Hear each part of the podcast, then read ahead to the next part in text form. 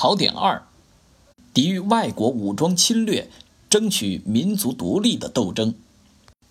一、反抗外来侵略的斗争。中国近代史上，中国人民第一次大规模的反侵略武装斗争，是1841年5月广州三元里人民的抗英斗争。二、粉碎瓜分中国的图谋。第一点，十九世纪七十至八十年代，帝国主义列强从侵占中国周边邻国发展到蚕食中国边疆地区，使中国陷入边疆危机。第二点，帝国主义列强对中国的争夺和瓜分的图谋，在一八九四年中日甲午战争爆发后达到高潮。第三点。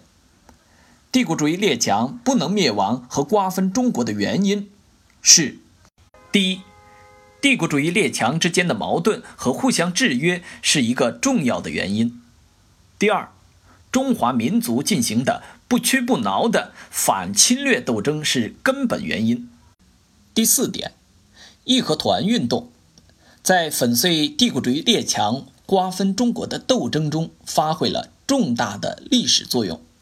拓展与点拨：中日甲午战争是中国近代史上的一个重要时间节点。在这场战争爆发后，帝国主义列强对中国的争夺和瓜分达到高潮。中国的战败标志着以自强求富为目标的洋务运动的失败。中国人开始有了普遍的民族意识的觉醒。